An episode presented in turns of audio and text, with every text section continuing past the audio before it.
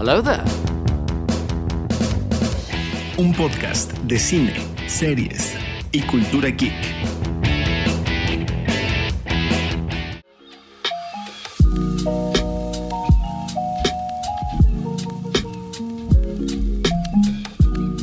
Ya llegó, ya está aquí. Esto es Hello There Podcast, donde hablamos de cine y cultura geek. Yo soy Brian Fett. Yo soy Mero Diego. Yo soy Hans González. Y pues bueno, después de una breve pausa de, de las fiestas, pues nuevamente estamos de vuelta aquí con el podcast. Obviamente, como están viendo ustedes ahorita, y para los que nos están escuchando vía Spotify o vía Apple, pues nos encontramos grabando vía remota, vía Zoom. Obviamente por esto de tomar unas precauciones después de las fiestas, que es lo más sensato de hacer. Y pues no se preocupen, próximamente vamos a estar nuevamente ahí en el set, ya para después traerles nuevas, nuevas cosas con el podcast. Pero bueno, este, para no hacerlas también más larga, eh, pues queríamos aprovechar esta oportunidad para empezar eh, agradeciéndoles a todos ustedes que nos han acompañado durante el año 2020, que ya, ya pasó, ya por fin terminó. Y este, y sí, la verdad ha sido una experiencia muy padre. Y no, si la verdad, si ustedes han disfrutado lo que hemos estado haciendo aquí, la verdad estamos agradecidos por ello. Pero si les ha gustado, no, hombre, no saben lo que se viene para este año. Así que, pues vamos comenzando una vez con el tema del día de hoy, que vamos a intentar hablar de lo mejor que llegamos a ver en el 2020 y un poquito de nuestras expectativas de lo que va a ser este 2021. Así que, pues bueno, chavos, no sé quién de ustedes quiere empezar platicando un poquito quizás de una serie que los haya cautivado, una película, porque pues por ahí unas respuestas medio obvias, pero a ver quién quiere empezar. Ah, yo quisiera enumerar, gracias Brian, eh, gracias, eh, y también porque estamos otra vez de, de vuelta. A mí las actividades escolares me habían absorbido un poquito, pero estamos acá de regreso. Muchísimas gracias. Y no, la verdad es que eh, yo quisiera enumerarlos brevemente y muy rápido porque para mí hubo tres, tres, tres cosas muy importantes en este 2020. Es más, y puede ser una cuarta también. La primera es que empezando el tema en marzo, empezando el tema de la pandemia, me permitió redescubrir The Office y ver cómo puedes volver a disfrutar cada una de las temporadas que, que todavía están en Prime, ¿no? Este, porque hay que aprovechar. Hay que aprovechar porque no sabemos en qué momento se vayan y no creo que Netflix tenga los pantalones para ponerla. están muy enfocados en otras cosas. Redescubrir, eh, sobre todo, eh, uno cuando la veía de manera suelta, que a mí me tocó verla de manera fragmentada, eh, cuando estaba en su apogeo, pero verla ya cuando estás, en eh, cuando estás bien inmerso en la vida de es la otra dimensión. Esa fue para mí la primer eh, cosa que me dejó, eh, que me dejaron las pantallas en este 2020. La segunda fue otro redescubrimiento, pero más, más reciente, que fue la serie de Cobra Kai, que ahorita está estrenando su tercera temporada. ¿Y por qué fue un redescubrimiento breve? Porque cuando vimos los, los primeros episodios en YouTube, eh, nadie los peló.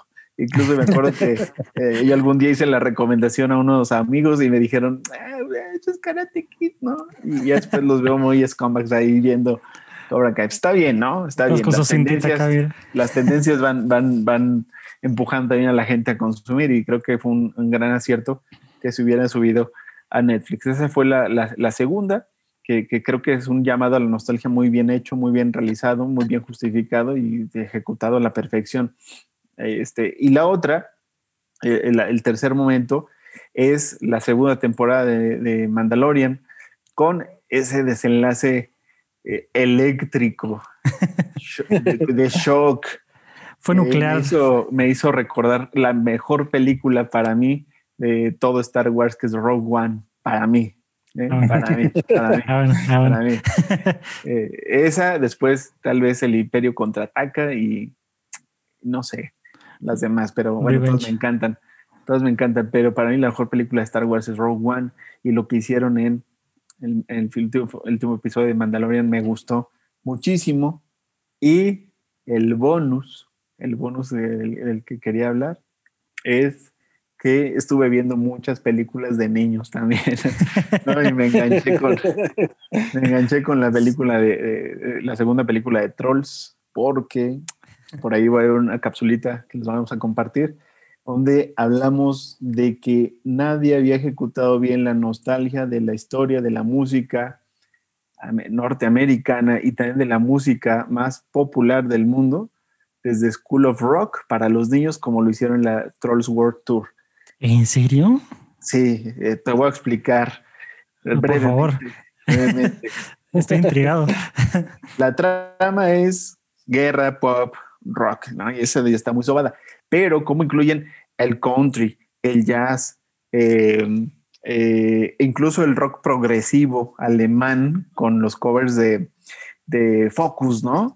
Eh, es, el, funk, el funk con George Clinton, ¿no? Que es el, el sumo sacerdote del funk norteamericano.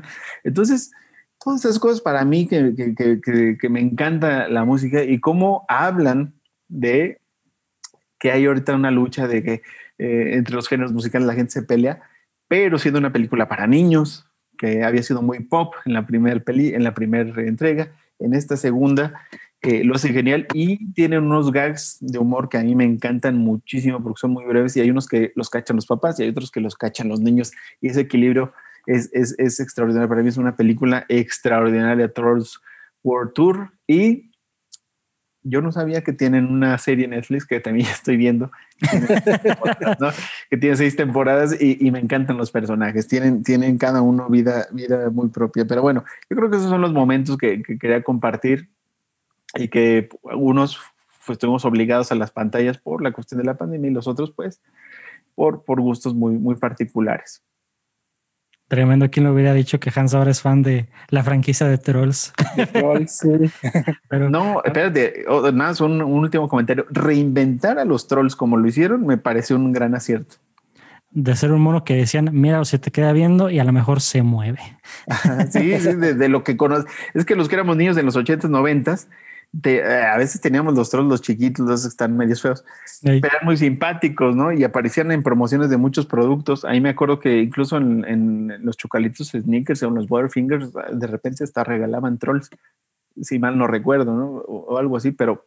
Sí, hubo una manía, ¿no? En los, no sé si eran noventas, que cuando todo el mundo tenía los trolls y no por nada a cualquiera lo reto que vaya un tianguis y que no se encuentren los trolls ahí donde están todos los muñequitos. Ajá, y, pero, pero rediseñarlos para las nuevas generaciones, meterles personalidad, hacerlos tan musicales como son, me parece un gran, gran acierto. Pero bueno, quería compartir eso que no quería seguir guardando. Por favor, aquí es para sacarlo todo. A ver, ahora tú, Diego, ¿qué fue de lo top? Así, quizás, mira, qué, qué padre concepto el de de enumerarlo. A ver si tú puedes también hacer eso, Diego, con lo que mejor que viste en el 2020. Sí, pues bueno, yo creo que empezamos con también con Better Call Saul, ¿no? Que fue también algo muy bueno, creo que de las mejores series de Netflix eh, que, que, estuvo en, en, este año, el 2020, y creo que fue algo de lo mejor. Este, y yo me resistí mucho a Office. Yo me resistí mucho a Office, pero la verdad, de hecho empecé con Community, que la verdad también me gustó mucho las primeras temporadas, pero gracias a que ustedes estuvieron duro y duro y duro y duro, acabé Office y la verdad la amé, o sea, la, amé esa serie, eh, ya estoy obsesionado, ya veo muchos capítulos ahora que hay en, YouTube, ¿no? Que pasan cosas que no se han visto de la serie. Ya sigo muchísimo ese canal que pasan así de intros, este, escenas eh, que cortaron.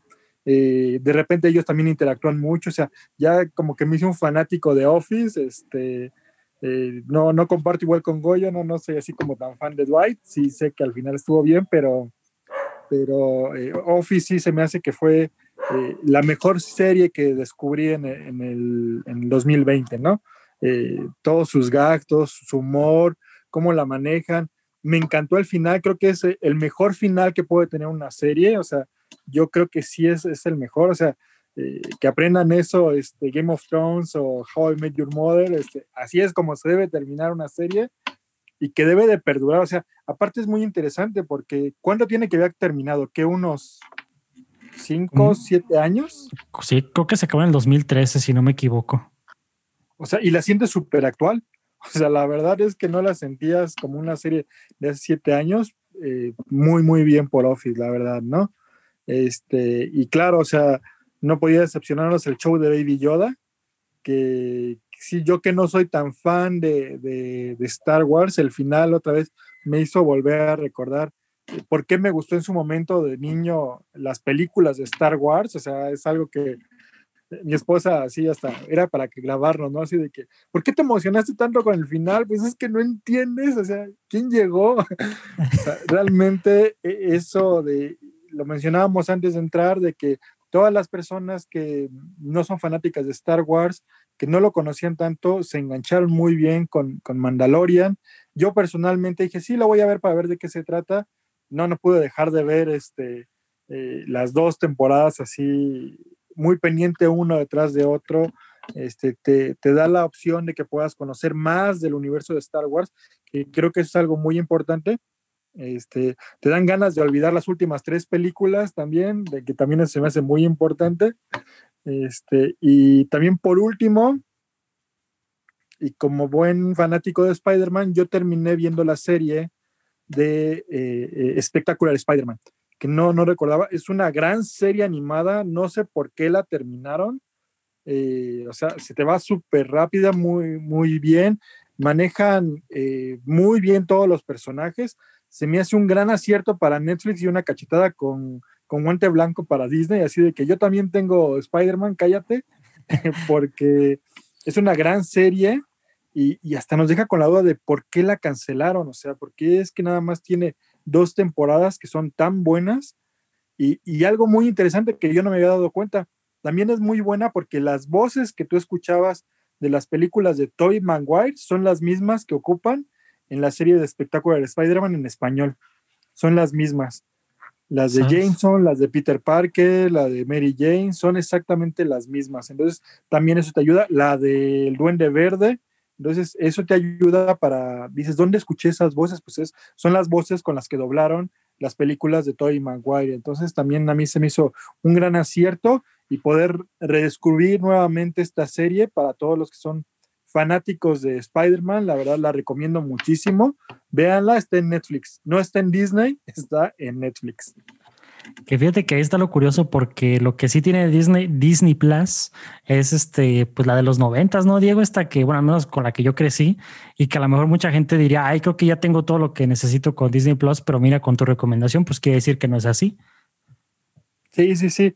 O sea, digo, fue algo, eh, yo no sé por qué eh, ellos tienen todavía los derechos. Hay algunas series animadas que no tiene en Disney Plus pero este, un gran acierto, la verdad, un gran acierto. Y estrenarla para fin de año, a mí se me hizo espectacular poder verla. Son muy poquitos capítulos, son como 22, 23 capítulos, y muy bien manejada la historia, muy bien manejados los personajes. Eh, y es algo en lo que tú puedes ver, aunque la de los 90 es muy buena, pero creo que esta te maneja muy bien los personajes y está eh, realmente para personas que les gusta algo de los cómics, y para gente que eh, ve las películas de, de Tobey Maguire, como, como mencionó, o a lo mejor, no sé, Hans, digo, se la puedes poner a lo mejor hasta a tus niñas, porque está tan fácil, tan digerible, tan muy bien realizados los personajes, que yo creo que cualquier eh, persona, cualquier niño le puede entender y la puede disfrutar.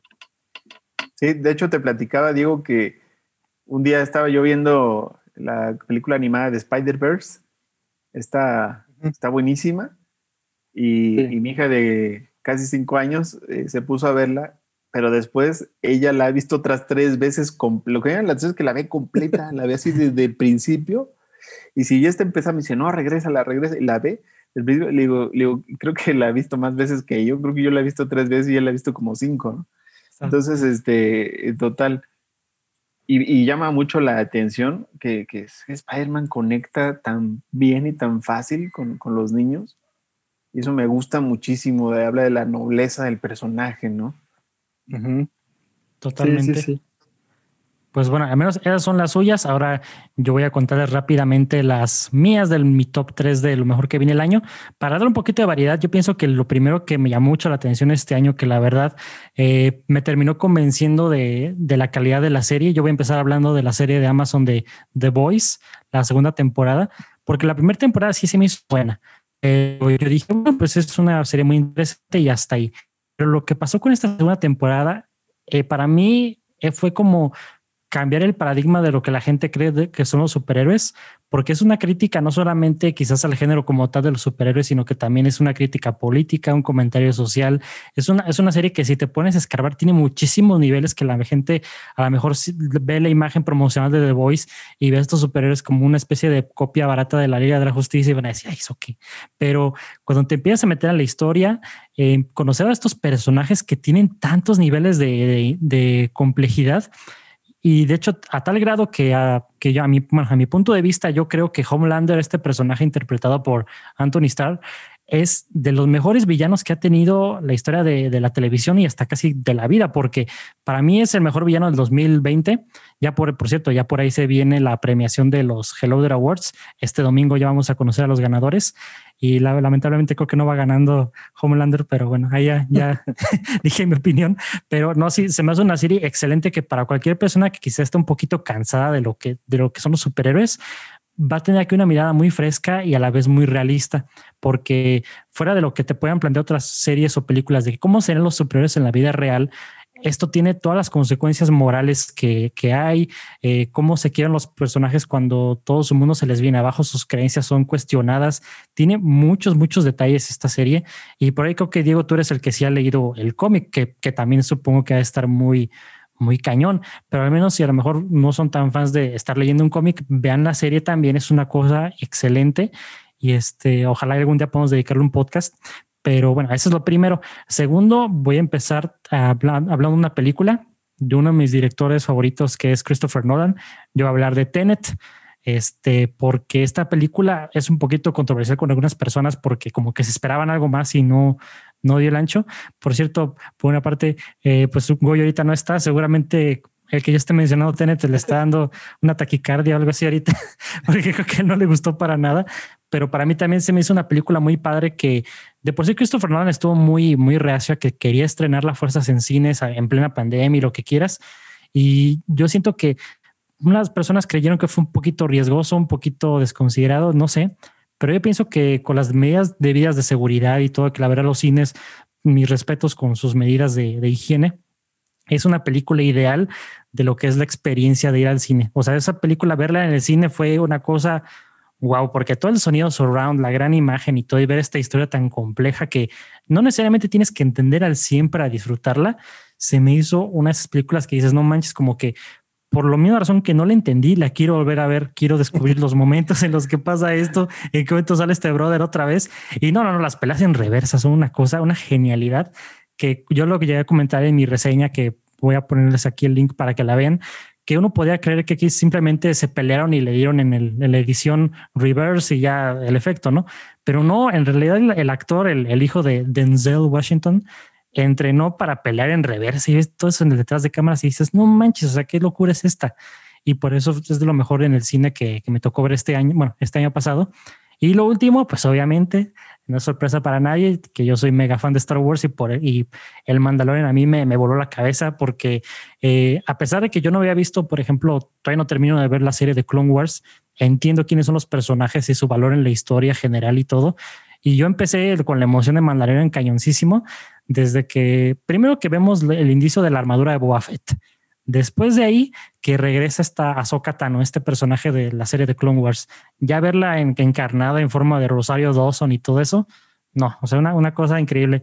Pero no, no, no, ahora sí, quizás a este punto me gustaría que todos comentaran porque todos vivimos una experiencia bien cañona, especialmente con ese mendigo final de temporada, porque vimos ese Luke Skywalker que ahora sí que me van a disculpar los que son fans de la trilogía de secuelas, se les respeta su opinión y si a ustedes les gusta, no hay ningún problema conmigo, pero objetivamente son pésimas secuelas de Star Wars, porque, porque lo que hicieron en Last Jedi con el personaje, con el asesinato del personaje de Luke Skywalker, ver, ver que lo compusieron por fin en, la, en esos cinco minutitos que apareció en el, final de temporada.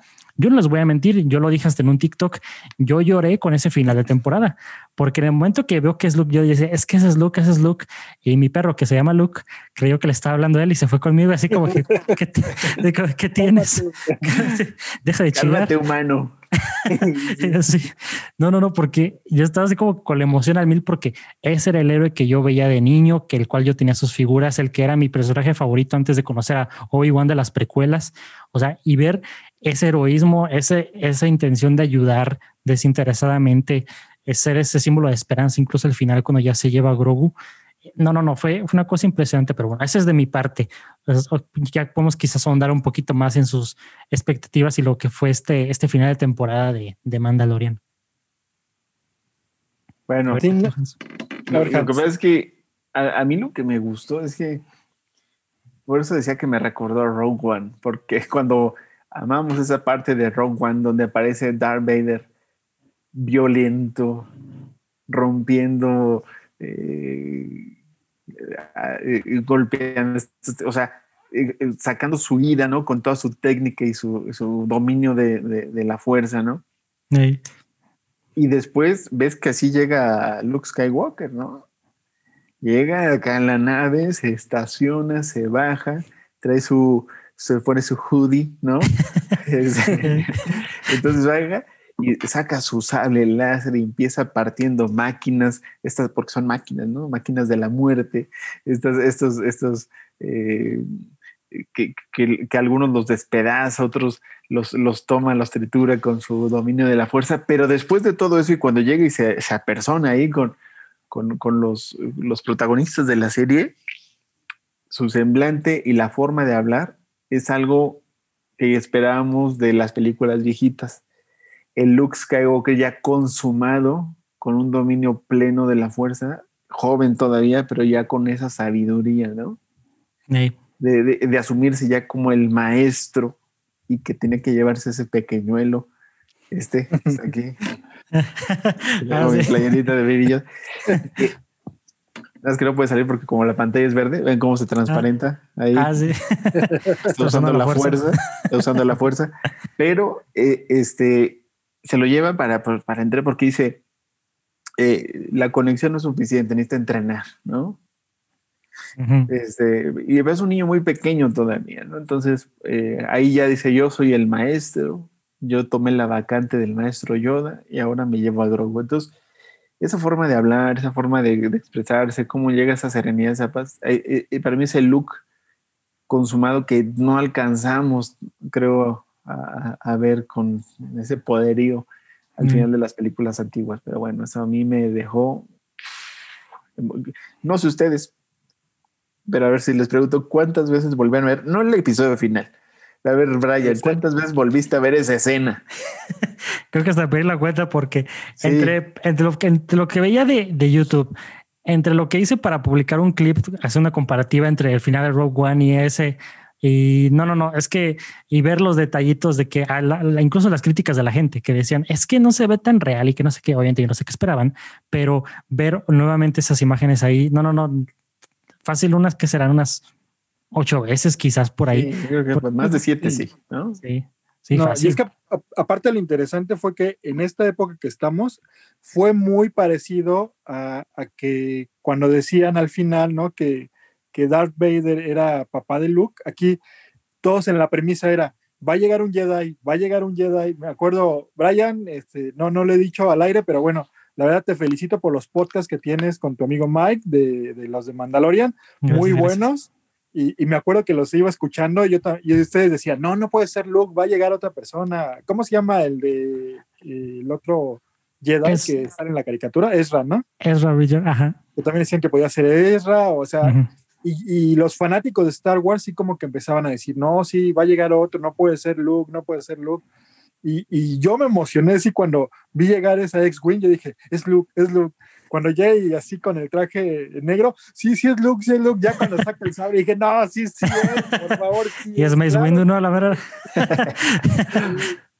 Entonces, esa emoción que, que te digo, yo, yo fue cuando eh, principalmente vi este, lo de El Imperio contraataca, eh, y el regreso del Jedi, o sea, eso es lo que decías, ese era, ese era el look, entonces sí ansiabas verlo, o sea, es como era como un, o sea, pudieron regresar, yo creo que a muchas personas, los que vimos en el cine a, Luke Skywalker del regreso del Jedi, ver a este personaje que llega y que todos especulaban y que al final decías, aunque a lo mejor algunos ya lo suponíamos, pero poder verlo con esas escenas, con esa entrada, como dice Hans, eh, ese gran manejo de la fuerza que tiene, estuvo muy padre que sí lo hicieron, seguramente lo hicieron, que se fuera muy parecido a Rogue One, a la comparativa con, con Darth Vader.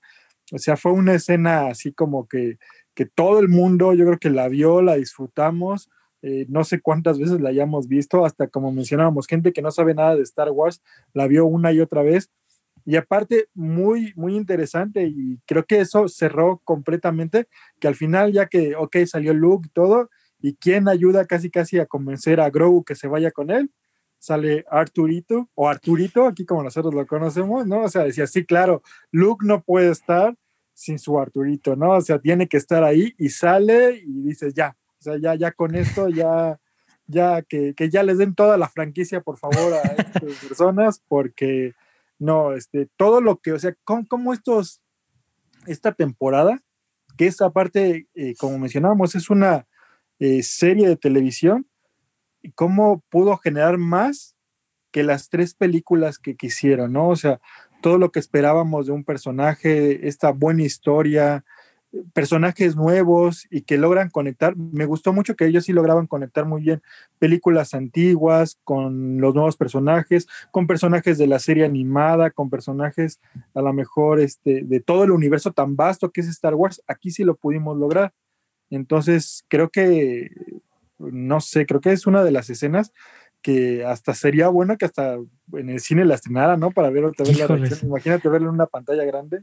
No, hombre, estaría tremendo, pero aparte, uno de los milagros que ha causado esta serie es que, para los que no sepan, bueno, y los que más o menos saben, pues saben que Diego es mega coleccionista de figuras de todas cosas, en especial de Spider-Man, pero también un gran éxito de la serie es que Diego estaba preguntándonos cómo puedo conseguir figuras del Mandalorian, porque que Diego quisiera figuras de Star Wars era una cosa muy rara y escucharlo decir eso fue como de que por fin.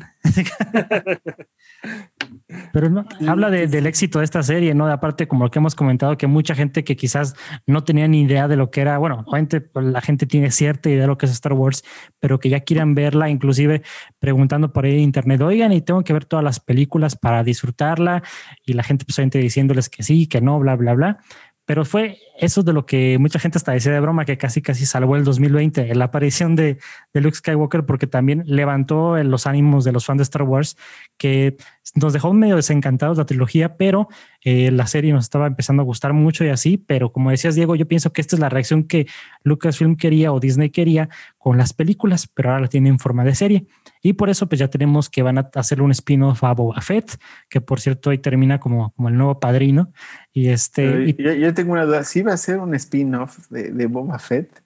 Sí, Yo, lo, yo, lo, primero que creía es que todo este asunto de, de, de, Mandalorian era un, un, un, hilo, un, mismo hilo del tiempo, y que después The Book of Boba Fett iba a ser como que la saga de él, y después iban a decir que estas dos temporadas era The Book of Din Djarin, ¿no?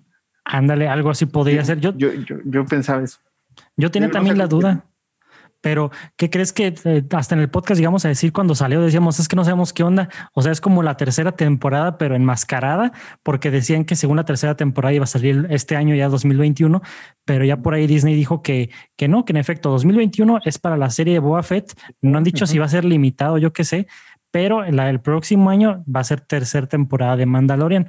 O sea que pues nos van a dar a Fett con todo y porque aparte va a estar producida por Robert Rodríguez, así que eh, yo les digo la predicción, vamos a ver a Danny Trejo en Star Wars, no sé cómo, pero va a aparecer. el machete de láser. sí, sí, sí. No, ah. y, es que, o sea, el Baby Yoda y, los personajes del Mandalorian, o sea, era como el regalo prometido. O sea, ahorita en época de Navidad y de Reyes, o sea, no encontrabas. O sea, cuando tú veías ahí montones, antes de que saliera la serie, montones de, de Grogu, de Shile y de, de Mandalorian, de repente salió esta escena y todo voló y, yo vi hasta este, en YouTube así que gente se peleaba en, jugueterías en la Ciudad de México por conseguir una figura del Mandalorian o una figura de Grogu. Este, entonces sí, sí, o sea, sí tuvo un impacto muy grande, ¿no? Tanto en los coleccionistas como en los niños, porque había para todos, ¿no? Había niños que los veía yo fascinados con su Grogu así de peluche, o el que hablaba, el animatrónico, todos esos, porque la verdad fue un éxito y, y, está tan bien diseñado el personaje de Baby Yoda o Grogu, este, que realmente sí, sí te da oportunidad de, de, verlo. O sea, yo tengo una tía que ella me dijo, yo quiero un Baby Yoda, yo le dije, yo te lo voy a comprar, después ya te lo voy a comprar, pero, pero sí hay mucha gente que, que o sea, esto yo creo que lo hicieron muy bien, está muy bien pensado el personaje, como dicen, el guion es muy bueno, o sea, eh, un western tal cual, otra vez, este, pero del espacio, eh, muy bien, el personaje es muy bueno, la actuación eh, de Pedro Pascal es muy buena, entonces creo que, que realmente eh, yo sí creo que es la serie de, del 2020. Sí, considerando que el último western espacial era Bravestar, ¿no? Y no era, y era, era Lupe de Bronco, ¿no? Sí, Para nosotros Lupe, en México. no, pero oye, hay, hay un detalle que, que a mí me llamó mucho la atención, eh, que me gusta muchísimo la música, y Uh, que sí. por ahí ando tocando cancioncillas con mi guitarra. Hay, no sabes qué cantidad de videos con quién sabe qué cantidad de instrumentos diferentes de gente tocando el tema de la serie Mandalorian. ¿En serio? El- sí, sí, sí. Y yo no veía eso desde el tema de la serie de Game of Thrones, ¿no? Ah, Salió sí. Game of Thrones, el tema de la serie fue muy importante, que hay covers hasta vocales, ¿no? Y hay covers incluso también de, de todo, de todo, y hay incluso hay orquestas que recrean el, el tema de Mandalorian y, y, y te- o sea, ahí es donde te das cuenta del impacto, ¿no? O sea, de, de hasta dónde va el tamaño de esta serie, ¿no? No pasa eso, no pasa eso con muchas series cuando hasta el tema y que conceptualmente es muy buena. Hay dos cosas que a mí me gustaría hablar de, de la serie, que cuando veo el primer capítulo de todos de la primera temporada y empieza este, sale luego Disney Plus, ¿no? Y, y luego aparece unas máscaras de los cascos con unos reflejos de luces pasando, eso, y luego salen unas letras que voltean que dice Star Wars. Eso es nuevo, pero tiene un aire nostálgico. No sé si ustedes lo perciben así. O sea, eso es nuevo. Ese intro nuevo tiene un aire nostálgico. Y luego me voy a brincar a otra parte que, que casi nadie ha platicado de eso. Eh, eh, las salidas de los créditos, el, el credit roll de, de la serie, con estas ilustraciones tipo cómic, con el tema de fondo sonando, son geniales, ¿no? Y uno se queda viéndolas porque son, es, es como, ahí te va el resumen de lo que viste hoy, ¿no? Ajá. Esas dos cositas que visten en los extremos a cada episodio también tienen un diseño desde mi punto de vista impecable. Sí, que de hecho eso es el concept art que, o sea, yo ya estoy buscando el libro, no sé si Brian, tú que eres más fanático, porque vi que mucha gente estaba buscando ese libro eh, de esta segunda temporada, porque sí, o sea, es, ese arte es espectacular y, y cómo sí estaban buscando, o sea, es, es, es que realmente conjuntaron un muy buen equipo para hacer esta serie, pero sí, como dice Hans, cuando acaba, o sea, muchas veces era, o sea, lo mismo pasa, ¿no? Con el Disney que te este, pone el siguiente capítulo ya de manera automática. Aquí no, aquí te esperabas para ver todo este concept art que salía Sí. y querías ver cómo lo hicieron, cómo fueron planeando. O sea, sí, te quedaba enganchado hasta ver los últimos créditos de, de cada capítulo. Sí, porque también se me hizo una edición muy acertada de parte de Disney el dejar, como nos encantaba ver en Better Call Saul, de los episodios semanales. Porque de entrada, como yo siempre digo, para nosotros que producimos contenido, pues es una maravilla que sea en cada semana porque nos da tiempo de hacer programas y reseñas y lo que quieran. Pero como parte cultural, eh, a mí me gusta porque yo pienso que no hubiera tenido el mi- mismo impacto Mandalorian si no se hubiera estrenado así. Que por ejemplo, ahorita no me van a dejar mentir que les aseguro que dentro de unas dos semanas el furor de Cobra Kai se va a ir para abajo. No Yo- porque yo es una mala serie. que antes, yo me atrevería a decir que antes. Sí. Me atrevería a decir que eso las mata muy pronto. O sea, el, el mismo primero de enero terminé de ver, en la mañana vi la mitad, en la noche vi la mitad, se acabó, ya no hay más que hablar, ¿no? Y, y- y yo creo que de eso, eso deberían de hacer, eso deberían de hacer, le- de- bueno, tendrán sus razones, cosas que, que, que- que tal vez ignoramos. Incluso hoy para América Latina, particularmente para México, sale un, un promo buenísimo de Netflix extraordinario es muy bueno. Ujú. que es un crossover de la cultura popular mexicana de la Ciudad de México eh, con eh, Cobra Kai, ¿no? Y vemos allá a John Chris hablando frases chilangas, ¿no?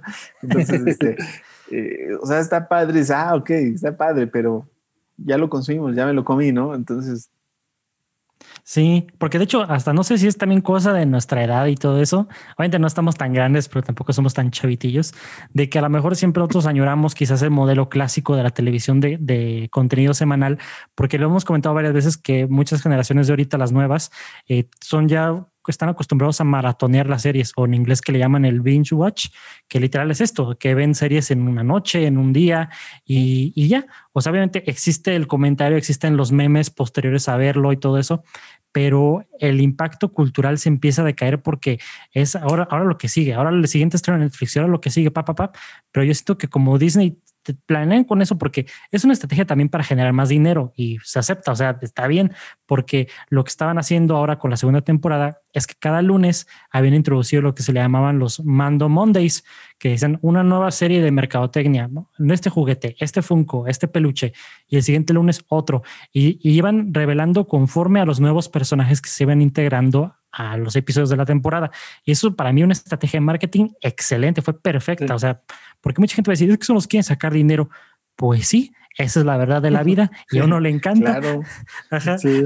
Y por eso se, se, a mí me gusta mucho ese modelo que qué bueno que lo van a hacer ahorita con WandaVision, porque para mí esa serie como que sí tengo buenas expectativas de lo que puede hacer, que de hecho quizás con esto ya podemos hacer este, este cruce ya de quizás ya hablamos de lo mejor de 2020, ahora viene lo que esperamos para este año. Y hablando, hablando ahorita de WandaVision, qué bueno que van a hacer este sistema semanal, porque como es una serie que pinta a que va a tener muchas teorías de lo que puede significar, de lo que es la realidad alterna, que bla, bla, bla. Y eso siento que te ayuda más como a conectar quizás con tus amigos de decir, oye, ¿ya viste el episodio? Y sí, sí, no, ¿qué te pareció? Y esto y esto que a cambio de que si tú dices, oye, pues yo ya vi la serie y el otro amigo dice, no, pues yo nada más llevo dos episodios, pues como que a veces si uno es buena onda, pues no quiere spoilear, o, la, o Hans dice, a mí me spoilean, no, no pasa nada, incluso yo lo invito, pero pues está esto, ¿no? De quizás no se abre tanto la conversación, ¿no creen? Sí, yo creo que Disney va a hacer eso también porque no tiene tantas series. Y mm. aparte le ha funcionado muy bien que saque uno cada, cada semana, como decimos, porque algo que no sé si les pasó, digo, no está Goyo, pero él es el único creo que ve Sabrina, pero se me hizo muy raro que al mismo tiempo estrenaran casi, o sea, Sabrina y Cobra Kai, creo que con un día de diferencia, creo que Sabrina fue el 31 y el primero fue Cobra Kai, cuando eran dos, dos productos muy fuertes y, y, creo que la gente, tan siquiera de nuestro círculo, bueno, de mi círculo más cercano, hablan más de Cobra Kai y también les gustaba Sabrina en su momento y ahorita Sabrina como que lo dejaron así como que un poquito así como que, ah, pues cuando tenga tiempo o algo así, cuando realmente Sabrina era algo muy fuerte y se supone, creo, creo, Goyo nos tendría que decir, si es el final de la serie. Aparte, era el final, este Diego, porque de hecho nos tocó reportar ahí la noticia en nuestro Facebook e Instagram, que en efecto era la temporada final. Así que imagínate cómo, cómo Netflix quizás no le tuvo tanta fe a esta última temporada que escuché críticas por ahí que dicen que, que de plano fue mal el final, pero malo. Que como tú dices, casi sacrificaron a, a Sabrina por meter luego, luego a Cobra Kai. Y, y como tú dices, o sea, nadie está hablando ahorita de Sabrina, ahorita la gente está hablando de Cobra Kai. sí, sí. sí y Cobra Kai estuvo bien. Cobra Kai estuvo bien. Pero yo nada más le podría criticar que para qué fregados apareció Ali. Pudo no haber aparecido y no pasa absolutamente nada. ¿No? A mí no, no me terminó. Fue, es lo único que siento que estuvo así muy a fuerza. Sí, sí, de porque habían, habían hecho mucha expectativa. Sí, de hecho habían, hay una entrevista, ¿no? Donde dice que ella, de hecho ella se acercó a los productores de Cobra Kai que porque eh, creo que uno de los directores de The Voice era muy fanático de Karate Kid y que le dijo a ella, oye, ¿ya viste Cobra Kai? ¿Te van a invitar o algo? Y así como que, eh, no. y, como que, o sea, eh, como lo habían manejado era muy bien, así de que la recordaban, estaba padre, estaba como que en Facebook y eso, pero llegó un capítulo y listo, ¿no? Y ya, ya, o sea, se me hizo más interesante los todos los, de Okinawa, ¿no? Este. Ah, sí. Y, claro, eso estuvo genial. Eso estuvo genial. Sí, sí, sí. Sí, yo siento que también por esta temporada, mm, varias personas que antes odiaban a, Daniel San, como que dicen, bueno, está bien, Daniel San sí, era, era medio sonso, ¿no? Pero pues sí, o sea, necesita alguien que le ayude para poder ser otra vez este, pues no sé, un buen sensei, eh, el maestro del karate, ¿no? Sí, sí, eso sí, los que lo digamos la primera temporada, lo perdonamos un poco.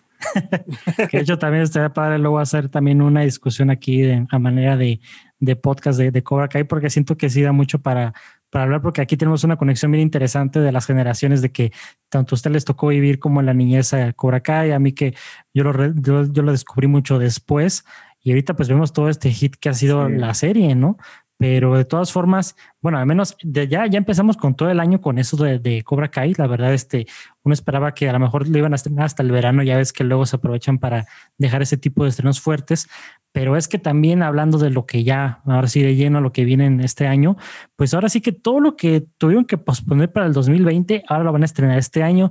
Y en papel, este año parece pinta para ser de los años con más estrenos importantes casi en la historia del cine, porque así como a, a, manera de rápido de empezar a enumerar, pues vamos a tener el estreno de la, la, última película de James Bond como con Daniel Craig, vamos a tener la de Godzilla contra King Kong, vamos a tener eh, la de La Viuda Negra, vamos a tener la de Los Cazafantasmas, vamos a tener este, hasta se me bloquea la mente de tantos que hay, pero la verdad sí es mucho, mucho lo que vamos a ver este año. Tu esperada Liga de la Snyder Cut. Oh, sí, el bendito Snyder Cut. O sea, que ojalá ya tengamos el HBO Max o creo que en México la alternativa es de que creo que sí lo van a estrenar en cines. Ojalá y que sí. Yo sí lo voy a ver ahí porque Mira, yo sí soy fan cines, de los Snyderverse. En cines, HBO y eh, y en el tianguis ¿no? de la esquina. claro, sí. y en el tianguis. Con su dealer de confianza. Que, por cierto, ¿ustedes van a contratar HBO Max? Yo creo que necesito ver bien qué es lo que van a ofrecer. Por ejemplo, yo ya. Yo terminando Office me deshice de Prime. ¿Tanto así? Sí, sí, sí. Y después, hasta que no haya algo que verdaderamente me jale nuevamente a Amazon Prime. Yo creo que todavía no hay, para mí, para mis gustos, todavía no hay.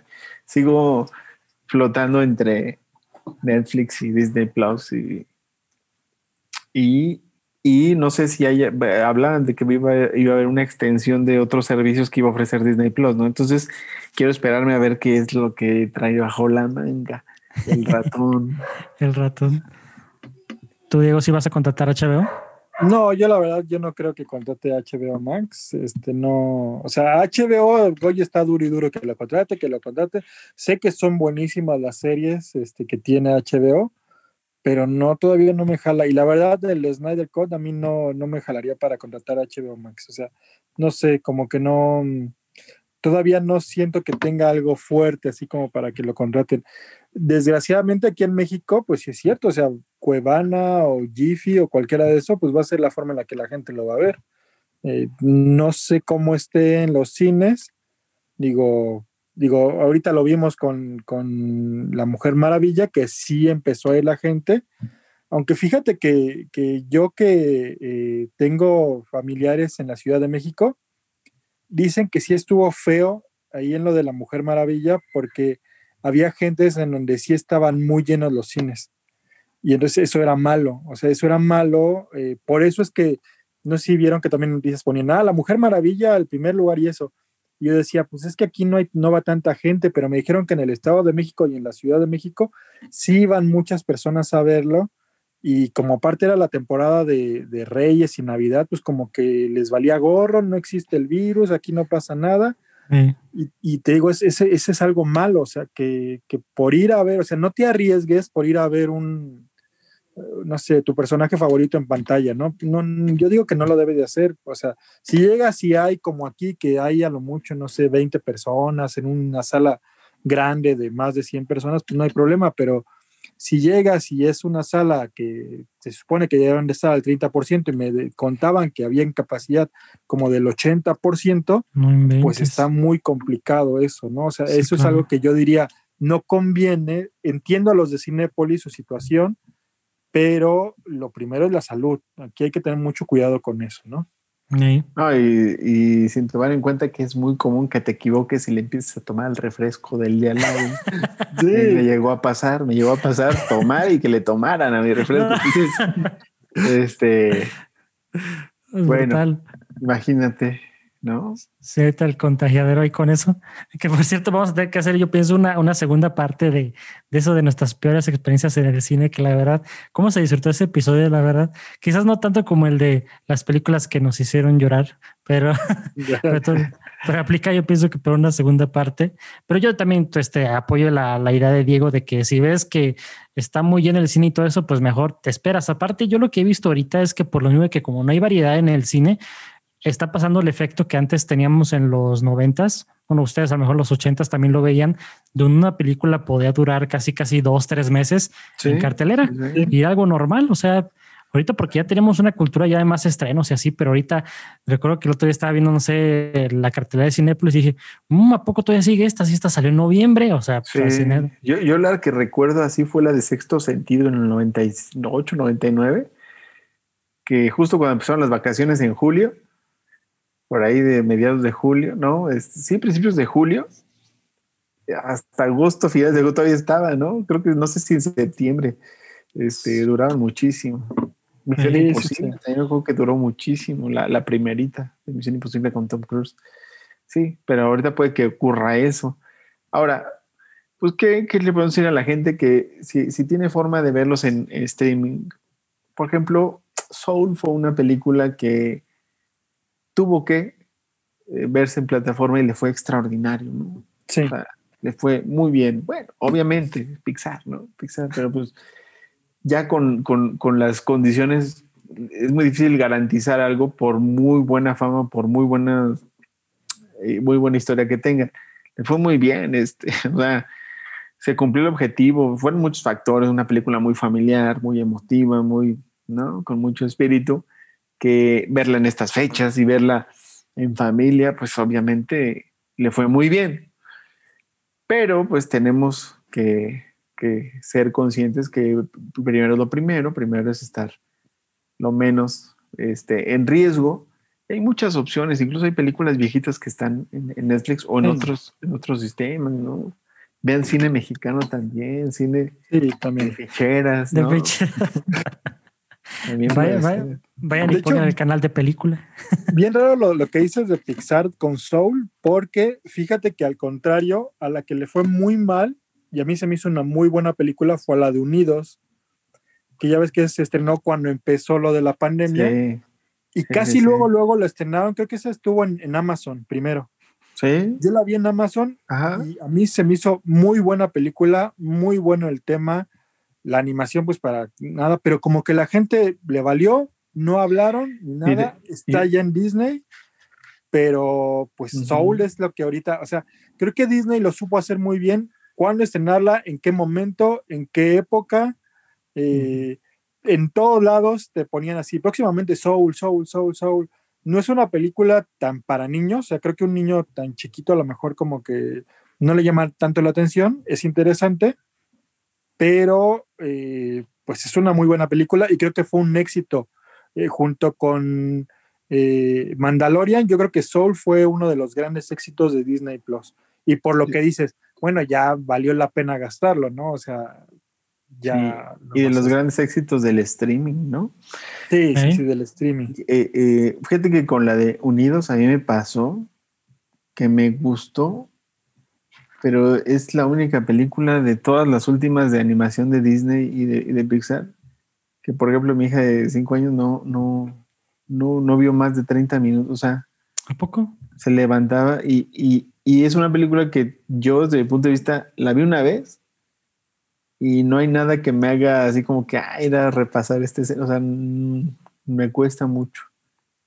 Con las que yo veo que, por ejemplo, el segmento al que pertenece mi hija conecta muchísimo son con las de DreamWorks. O sea, por mm. ejemplo, Apps Trolls, ¿no? Trolls es un caso, pero por ejemplo, eh, mi hija nunca había visto cómo entrenar a dragón. La vio la semana pasada, la 1 y la 2, y estaba fascinada, ¿no? Entonces, debe haber algo.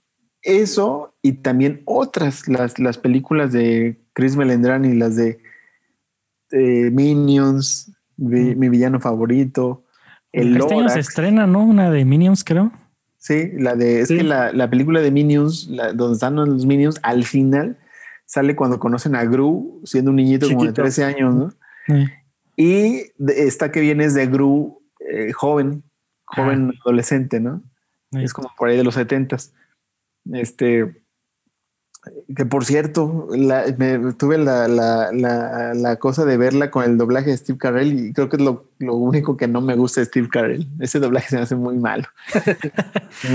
Es que el Wiri Wiri es, es buenísimo su, doblaje. pero, mira, hablando también de, de, esto, qué bueno que tocaron el tema de la animación, porque ahí me tocó un, una, cosa bien interesante porque ya que estoy expuesto ahora sí al Disney Plus y a todo este contenido de Disney que yo hace años que no, no consumía porque estaba ocupando viendo películas de grandes, este pues algo, algo bien interesante es de que a mí me, me gustó mucho, mucho la película de Soul porque nuevamente, al igual que con La La Land, se comprueba que el jazz es de lo mejor de la vida. Y este, y aparte hay unas opiniones bien chistosas que dicen de Soul que dicen, es que no es tanto película para niños y yo, pues sí es para toda la familia, o sea, un niño te lo puede entender bien también, o sea, son temas profundos que obviamente uno como adulto lo puede sentir diferente, pero un niño también lo va a entender, o sea, los niños no son tontos. Y, y por eso mucha gente como que quiere desestimar un poquito esta película de Soul, pero ya con esto empiezo a ver cosas de, de, esta calidad de Pixar que yo por mucho tiempo como que decía, sí, es buena animación, pero hasta ahí, pero hasta que consumo ahora sí el producto enteramente, el guion y todo, son historias brillantes, o sea, son historias que conectan en lo más profundo del ser y luego que me puedo investigar quién es el director de Soul, me voy enterando que es el director de Monster Inc., es el director de Up, que es la, la, única película que no puedo em, terminar de ver los primeros 15 minutos porque me quiebra esa película, soy un mar de lágrimas. y es lo que yo digo, no manches, entonces este cuate tiene muy idea, una idea muy clara de lo que es el storytelling y Pixar como tal es una genialidad. Y ahorita con Disney Plus que acaban de estrenar el documental de Inside Pixar, eh, pues obviamente ahí conoces más del proceso de este, de estas obras de arte que hace Disney y por eso también yo estoy muy ansioso de ver qué tienen para este año con todo este proceso de Disney, ¿no? Fíjate que eh, por ahí hay en Netflix algunas películas de unos estudios europeos de animación que en la calidad de animación no, no, no le piden nada a lo que hace Pixar. O sea, están, yo te podría decir que están al nivel. Las he visto, son, son películas para niños, eh, pero mm, no eh, volvemos a lo mismo. El cine, el cine viene en el, en el, en el ¿cómo le llaman? El guion, es decir, el screenplay, ¿no? Que le llaman. El que, el que logre eso, que, eh, digamos que esa es la, parte sólida, ¿no? Porque, porque volvemos a lo que nos decían en nuestras clases, ¿no? En la universidad, ¿de qué te sirve tener el gran equipo, la gran destreza, cuando en el, en el fondo del mensaje no está la sustancia, ¿no? Y en eso es en lo que le, le metió mucho al tema desde Toy Story 1, ¿no? Desde la influencia de Steve Jobs, ¿no? Es decir, eh, sí, tenemos el equipo para hacerlo. Es más, aquí hay algo que quiero comentar sobre Toy Story 1. Si, uno, si te pones a ver todas las de Toy Story, ves lo fea que era la animación de Toy Story 1 y esa fue una de las razones por las cuales decidieron hacer una historia de juguetes porque todavía no podían hacer movimientos de los humanos Personas. tan, tan fluidos, ¿no? Pero sí, se justificaban ese tipo de, movimientos en los juguetes, ¿no? E, y esa es una de las, pero eso es resolverlo genialmente, ¿no? O sea, a ver, si ahorita tenemos esta limitación, pero lo queremos hacer en animación 3D, pues que sean juguetes, porque los juguetes van a tener estos movimientos que no son nada finos, ¿no? Ni fluidos. Entonces, hasta eso, que parecía que uno quiere andar discutiendo eso, bueno, pues hasta eso es usar las desventajas a tu favor para alimentar eh, un, producto que al final de cuentas impacta a toda una generación, ¿no? Sí. Sí, sí, sí, no, y es que en eso, como dice Hans, de la animación, o sea, lo podemos ver con, con la de Close, no sé si la vieron, la de Netflix. Sí, sí, sí. Que eso es, es, animación 2D, o sea, no es 3D, pero tiene tan buena iluminación, tan buen el color, que dices, y la historia es muy buena. Entonces es algo que dices, ok, eh, y eso es un, Y es española, ¿no? Española, es un estudio español, entonces. Eso sí no sabía. Sí, sí, sí, o sea, compite y compite con Disney y fuerte, y más porque es un trabajo de animación 2D, no es 3D, que aquí me gustaría a mí nuevamente ver a Disney con animación 2D, porque eh, vi a mi sobrinita hace poquito, tiene dos años, y ella estaba fascinada, o sea, yo decía, por, sí es cierto que a las niñas les gusta La Bella y la Bestia, Cenicienta, eh, La Bella Durmiente, sí, o sea, tiene alguna magia esta parte de Disney que, que no dejan de verla y tararían sus canciones y se mueven como ellas, o sea, y son películas que las vieron nuestros papás, o sea, o nuestros abuelos, ¿no? O sea, son del cuarenta y tantos, del cincuenta y tantos, ya son muy viejas, pero tiene esta magia que a todas las generaciones que las ve, ¿por qué? Porque están muy bien construidos los personajes, los colores, la música, el guion, que a todos los niños las atrapan, ¿no? Eso es, muy interesante.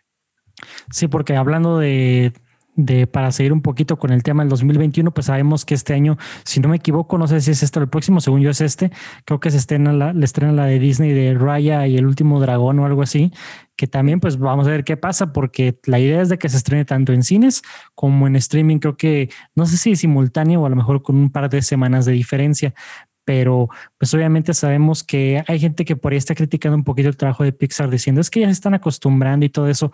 Yo la verdad, yo no siento que sea así.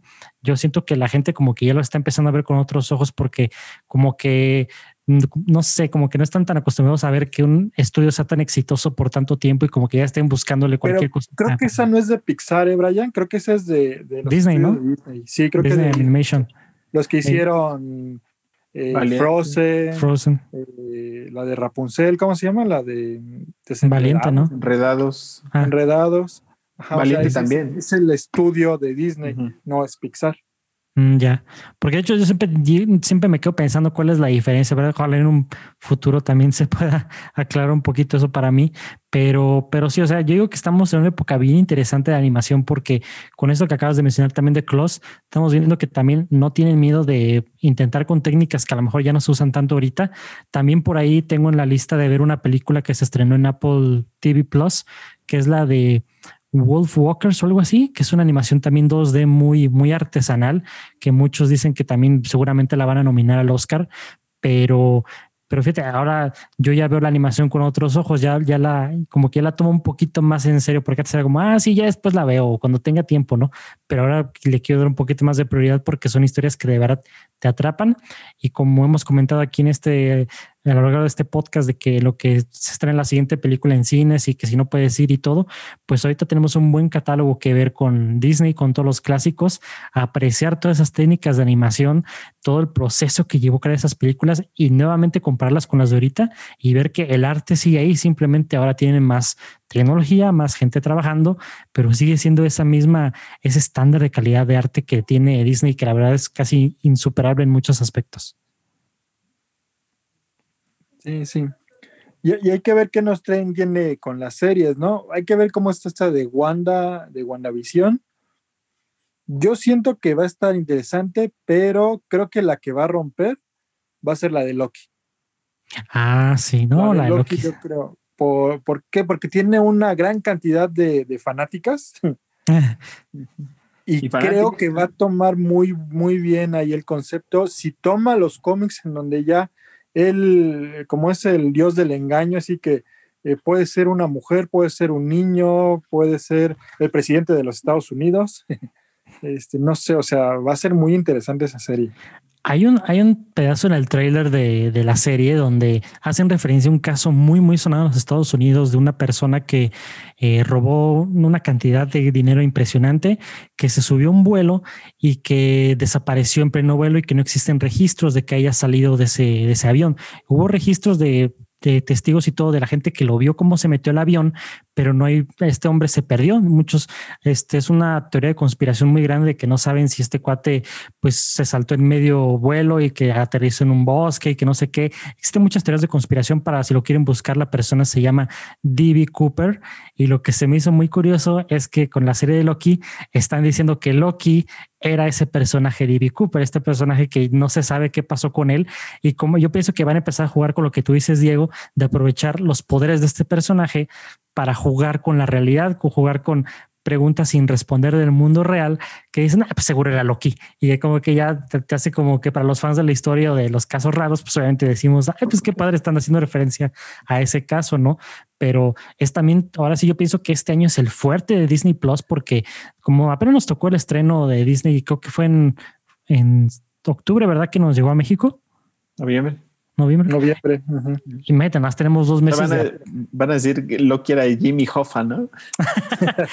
Oye, hasta sigue, que se hace que hasta puede ser, pero ahora imagínate, este año pues viene Loki, viene la de Capitán América con el Soldado del Invierno, con Falcon y Wilton Soldier. Falcon y WandaVision viene, pues Boba Fett viene, buenas cosas de Disney Plus que yo ojalá y se cumpla esta predicción que sea este año donde nos lleguen todas las temporadas de Los Simpson.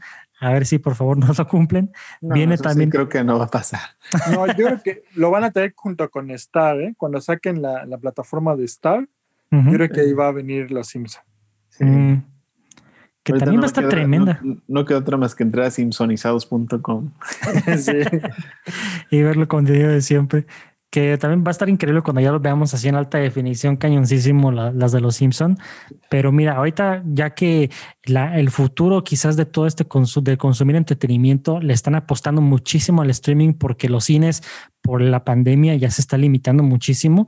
Estamos viendo que ahora la gente está consumiendo más series incluso que películas, porque ahora como, y como para muestra un botón, cuando subo los, las publicaciones de los Hello There Awards, la publicación que hasta el día de hoy tiene más interacciones es la de las series, porque la gente dice, no, no, y es que esta, esta serie fue la mejor, y no, no, no, que yo prefiero esta, y estamos viendo cambiar ese paradigma. Entonces, ¿ustedes también creen que este año siga la tendencia de, de la serie sobre el cine? Yo creo que sí, yo creo que esta época dorada de las series es como cuando llegó el reggaetón en el 98, ¿no? que decían, ah, para el 2000 se va a acabar. Dijo, pues no, no, no le vemos salida, no le vemos salida.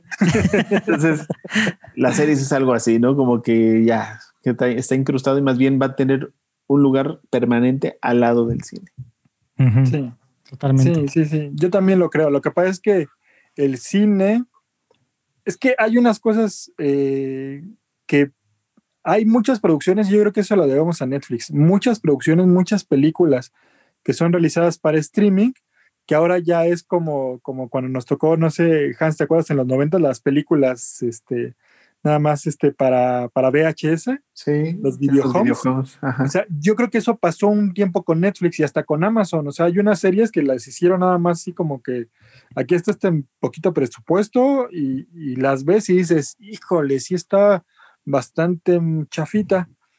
Entonces, eh, eso es, perdón, no, no series, las películas. Hay algunas películas que sí las ves y dices, híjole, no, esta la veo unos media hora y la quito. Entonces, no te da oportunidad ni de acabar de verla. Tienen un, un guion regular, la producción también no está muy buena. Entonces, eso hace que no veas tantas películas, que quieras ver más series, aparte de esta oportunidad como de que, ah, pues le doy oportunidad dos, tres capítulos aunque ya sabemos que hay producciones muy buenas de, películas, tanto en Netflix como en Amazon o como el mismo Disney, que va a hacer que otra vez cambies, ¿no? Que, que veas películas, que quieras ver películas en estas plataformas de streaming.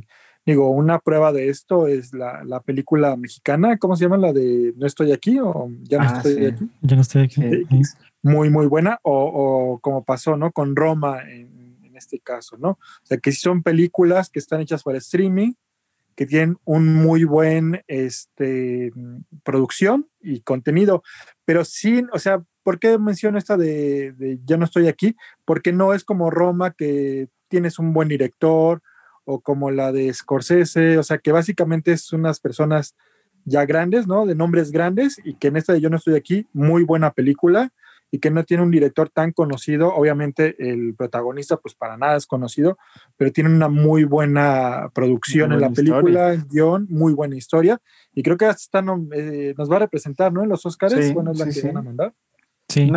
es más, yo podría decir que fue uno de los grandes descubrimiento de, del 2020 para mí, porque con esa película yo apliqué un tip que a mí me dio mi hermano hace casi 20 años, que me decía, él fue el que me aconsejó cuando te recomiendo una película, venla en la noche con sueño. si te quita el sueño es buena, ¿no? Y, la primera película a la que yo le apliqué eso por ahí del 99 o 2000 fue a la trilogía del Padrino y me la amanecí viendo.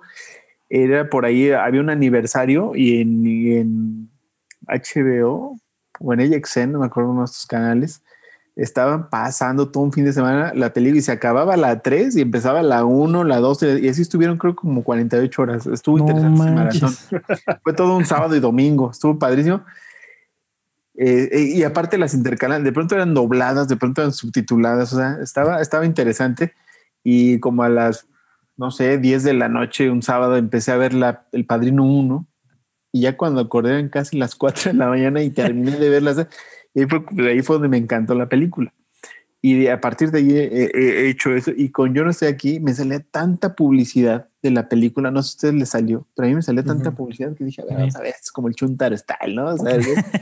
lo puse y la empecé a ver, eran como las 11:40 y se me fue rapidísimo. O sea, te, te, te metías en la historia, ¿no? Y no es gente así que es oh, de nombre, de trayectoria pero también hizo visible una parte de la historia de Monterrey que platiqué con unos amigos de, Monterrey que dicen, no, dejó esa, esa historia de, de, estos barrios, de los, de, los, de los que bailaban y todo eso.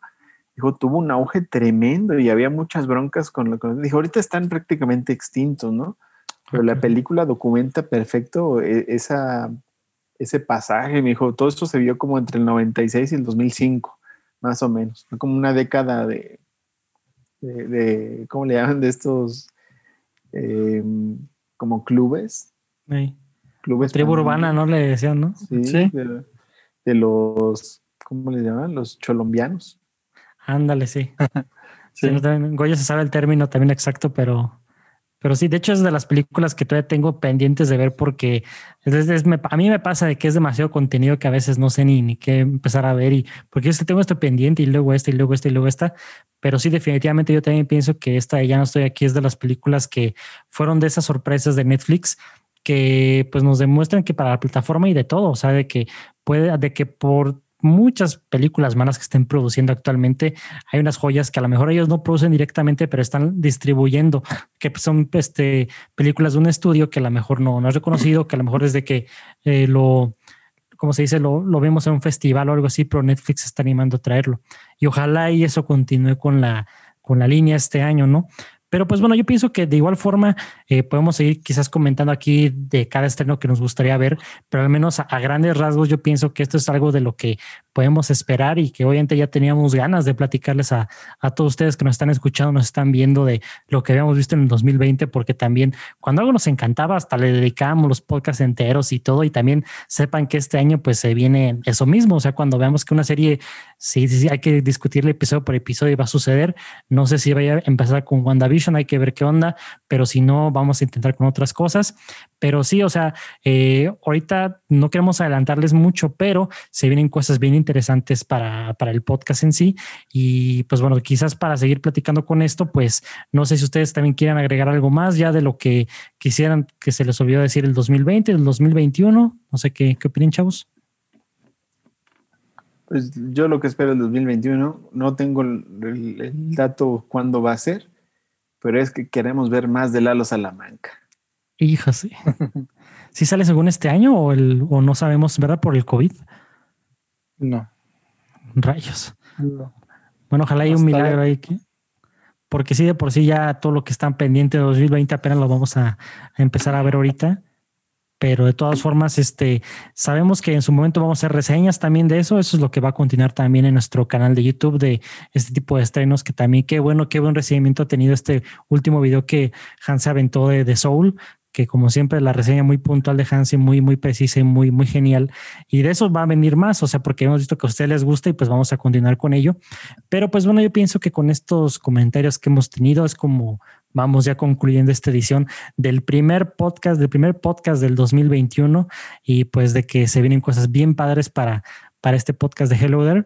Y pues bueno, este, Tomás, para agradecerles nuevamente por si nos están escuchando vía Spotify o vía Apple, eh, pues si, todavía no nos han dado follow, pues te invitamos a que le des clic, que nos des cinco estrellitas en Apple, nos ayuda muchísimo a que más gente pueda este, descubrir este contenido, ¿no? Y si nos estás viendo vía YouTube, nuevamente te recordamos que nos ayudes a darle al algoritmo de YouTube dándole un like y consideres suscribirte a nuestro canal para más contenido de cine y series. Y pues bueno, con estos pensamientos, pues concluimos y es como nos despedimos por esta ocasión.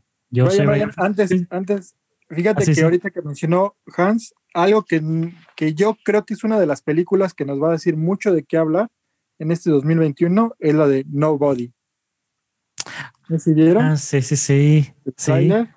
Hey, con la de... querido Saul Goodman, creo que esa va a ser una película que nos va a dar mucho, mucho de qué hablar en este 2021. Eh, eh, muchas personas no le pusieron mucha atención, pero yo creo que es algo que va a retomar y ojalá y lo ponga como uno de los grandes exponentes del cine de acción. Yo pienso que va a ser como una especie de John Wick, pero para un señor más grande que este caso es Bob Odenkirk, como me refiero a como John Wick, porque es esa película que rompe el paradigma de, de la acción o que se remonta a las clásicas películas de acción donde el héroe es casi imparable, pero con muchas, con muchas debilidades, entre comillas. Pero aparte es Bob Odenkirk, o sea, nos encanta la actuación que hace con Saul Goodman y se, ve que la nueva iba a estar genial y que ya se estrena creo que en febrero, o sea, no vamos a esperar mucho para verla. Sí, sí, sí, hay que, hay que esperar y verlo creo, yo creo que parece ser que está en el mismo universo de John Wick. Entonces hay que ver eso, ¿eh? no, que hacer una revisión nuevamente a John Wick. Ándale, sí. Viene, viene Matrix 4, ¿no? También. No, no, no. Y aparte, qué bueno que acabas de mencionar esto, Hans, porque me vale que ya está despidiéndome, pero no, no quiero hablar de esto otra vez. que, este, que, acabo de ver otra vez la de Matrix 1. Ahí les compartí el, la foto de que acaba de ver el, eh. el, intro de The Office donde sale Dorfius, el hermano de Morpheus. pero no, no, no. Yo recuerdo que de niño me encantó en el 99 de Matrix. Me encantó esa película porque la acción y todo eso que a la fecha se sigue viendo vigente. No, no, no. Esa es de las películas yo pienso del, de mi top, vamos a llamar el top 10 de películas que yo puedo decir que son perfectas. Así que. Sí, sí, sí. No, a mí esa película. la 1, sí, sí, La, la 1, yo creo que yo tenía 13 o 14 años y fui al cine. Y a mí, me, creo que son de las películas que de pronto me, me, me intrigan mucho porque cuando lo primero que parece que era una película normal. Yo no tenía idea, ni había visto los trailers. O sea, la verdad, yo no había visto ni los trailers, no sabía de qué. Y cuando se le empieza a borrar la boca a este niño, en ese momento, ahí fue cuando mi mente, ese momento eh, lo recuerdo así como, que el, gancho y ya de ahí no me pude separar de, la trilogía. Las, las otras dos son geniales. Ahí estaba yo traumado comprando mis DVD de, de Animatrix. Me lo sé de memoria, todos los Animatrix me encantan. Tengo que ver ah. Animatrix. ¿No los has visto? no, no los he visto. No, tienes que hacerlo eso ah, inmediatamente. Son, son geniales, son, son muy buenos. Incluso el primero, el primero, este, casi casi te contextualiza lo que estamos viendo ahorita en el mundo, ¿no? Que es lo que más impacta, sí. sí. una visión ahí muy apocalíptica de cómo la humanidad se vale gorro, ¿no? Entonces, este, Está interesante, está, están muy buenos. Son, son artísticos completamente los animes. Es puro concepto, puro concepto, tan diferentes unos de otros, pero en el mismo universo. No, están geniales, son geniales. y el soundtrack, porque el soundtrack es tan, tan inicios del 2000, con ese rock, ese nu metal. A mí, porque yo soy mega fan de Rage Against the Machine, aparte el nombre de Rage Against the Machine y que esta es la canción con la que cierra la película. No, no, yo de hecho ahorita me acaba de venir la idea que no importa lo que pase, nosotros tenemos que hacer un podcast especial de, de Matrix. Ya después, si quiere la gente que hagamos los podcasts de las otras dos secuelas, allá quedará también eh, de votación, pero no, no, tenemos que hablar de esta película más a fondo porque es de esas películas que tiene tanto que ver detrás, que tanta, tanta relevancia actual que tiene, hablar de los efectos, hablar de las secuencias de acción. No, no, no, es una genialidad de película que yo tenía mucho tiempo sin ver y que estoy encantado nuevamente. Y yo pienso que no sé si hoy o mañana, pero voy a tener que ver el Matrix Reloaded porque sí, no, no, no, son, son películas que, no, no, no, son, geniales. son estupendas, pero bueno, ahora sí. Ahora sí. Este, Listo, Brian. Brian ya se despidió, pero yo quiero decirle a la gente que nos está viendo que se suscriban y es más, eh, parafraseando a Pedro de Napoleon Dynamite, si ustedes se suscriben, todos sus sueños se harán realidad. no necesitan más motivación que esa. O sea, ¿qué cara, de, ¿qué cara, de, YouTube les promete que van a cumplir sus sueños si se suscriben? Ninguno les promete eso. Nosotros les prometemos que si se suscriben a este canal, todos sus sueños se harán realidad. Y ahí tiene la palabra firmado por Hans González. y bueno, entonces con eso nos despedimos. Yo soy Brian Fett. Yo soy Mera Diego. Yo soy Hans Dynamite. Hasta la próxima.